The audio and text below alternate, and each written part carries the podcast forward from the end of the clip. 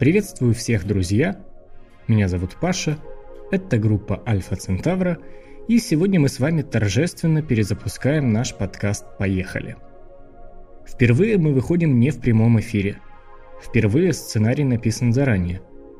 Продиктовано это тем, что хотелось бы побольше времени уделять подготовке материала, оставлять в записи меньше пауз, да и вообще, хочется попробовать вот так как-то. Отдельный привет передаем нашим слушателям в iTunes, включаем музыку, предоставленную зрителям Earthman, и приступаем к обсуждению. Поехали!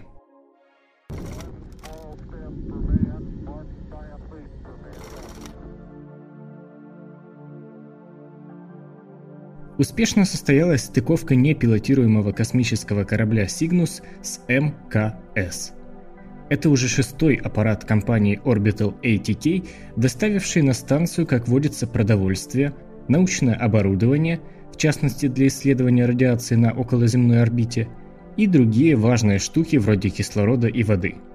Без них никуда. Сигнус пробудет на орбите до 18 ноября, а затем на нем вновь попытаются провести эксперимент по исследованию горения в условиях микрогравитации – по вполне понятным причинам на самой МКС такие опыты ставить запрещено. А вот за два дня до Сигнуса к МКС пристыковался еще один корабль, на сей раз пилотируемый. Пилотировали его, соответственно, космонавты Роскосмоса Сергей Рыжиков, Андрей Борисенко и американский астронавт Роберт Шейн Кимброу. Экипаж примечателен наличием в нем священнослужителя.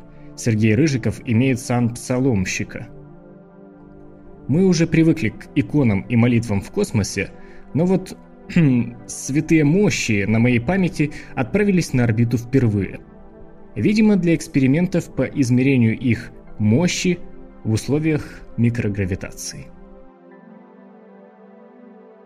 Не очень хорошо дела обстоят у автоматической межпланетной станции Юноны – ее маневры на орбите Юпитера были отложены как минимум на один оборот вокруг планеты до 11 декабря. Причиной послужили проблемы с открытием клапанов подачи сжатого топлива. Вместо запланированных нескольких секунд этот процесс занял несколько минут. На научную часть миссии эта задержка, говорят в НАСА, не повлияет. Времени у нас, говорят, с запасом – да и отключать научные приборы, как было запланировано сделать во время маневра, теперь не придется.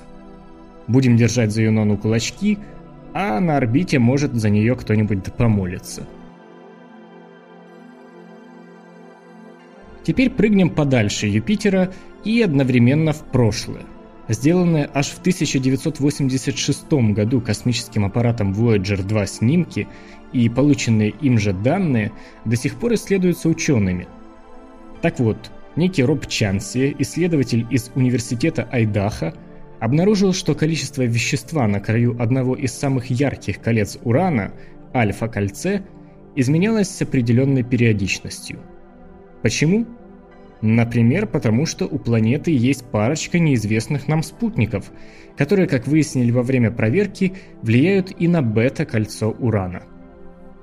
А проверка состояла вот в чем – Сигнал, который передавал Voyager 2, проходил сквозь эти самые альфа-бета-кольца. При столкновении с крупным объектом возникали помехи, которые, естественно, сохранились в архиве данных тех лет. Таким образом, наблюдение подтвердило важную мысль.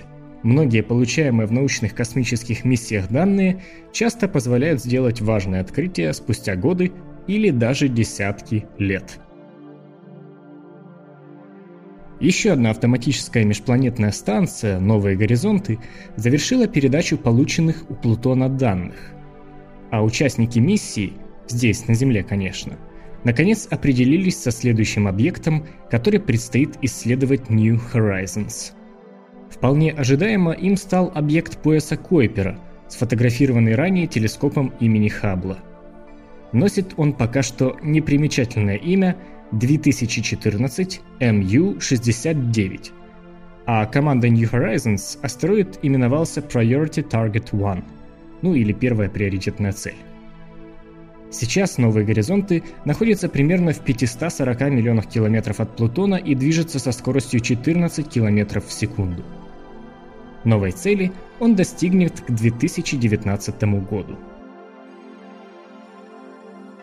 Ну и пока мы с вами отмечали годовщину первых полученных из космоса фотографий нашей планеты, а сделанные они были американцами на минуточку в 1946 году, да еще и при помощи трофейной Фау-2, исследователи из американского же Аризонского университета вновь внесли одновременно и ясности, и неразберихи в теорию существования девятой планеты Солнечной системы.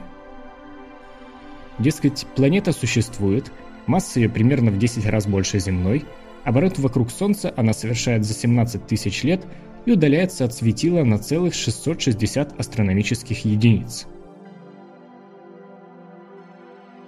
Подтверждение теории приводятся дальние траектории нескольких объектов пояса Койпера, меняющиеся так, словно на них действует что-то массивное и до сих пор не открытое. Просим пока что не вестись на газетные заголовки и дождаться информации от других авторитетных источников. Вслед за недавней новостью о сомнениях по поводу существования темной материи, ненасытные ученые решили вдарить и по темной энергии. За теорию о которой, напомню, несколько лет назад даже Нобелевскую премию вручали.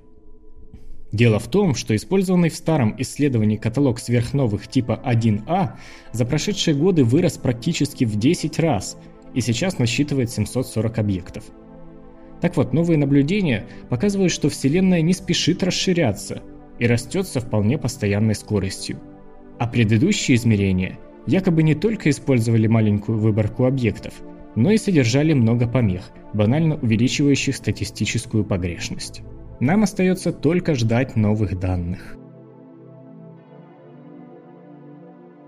Вопрошает Game Evoc 6, что находится внутри черной дыры – Ответа на этот вопрос, увы, современная физика не знает.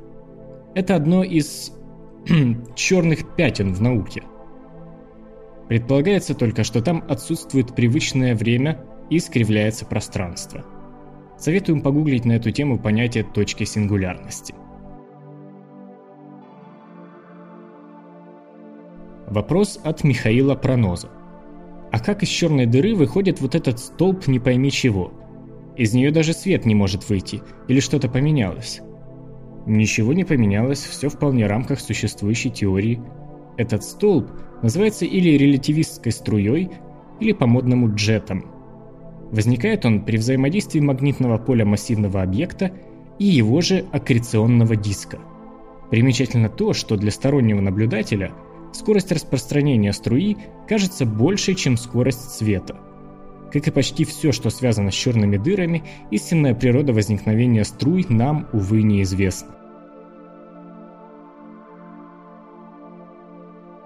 Вопрос от Lazy Lone Lion 1. Что это за швабра, которой космонавт тыкает в кнопки? Первый раз такое замечаю. Невнимательный вы, Lazy Lone Lion, невнимательный.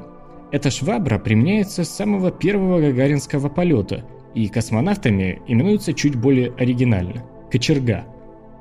Она позволяет космонавту в наддутом костюме использовать элементы на пульте управления. Так-то до них и дотянуться тяжело, да и кнопки в перчатках нажимать не очень удобно. Так что, несмотря на кажущуюся кустарность, технология безотказная и прекрасно работает уже больше, чем полвека. Задавайте свои вопросы для следующего выпуска в комментариях под этим видео – не забывайте ставить нам лайки и делиться видео с друзьями. Ну, а с вами был Паша и группа Альфа Центавра. Услышимся через пару недель. Ах да, мы не можем приблизить звезды к вам, но мы можем сделать вас ближе к звездам.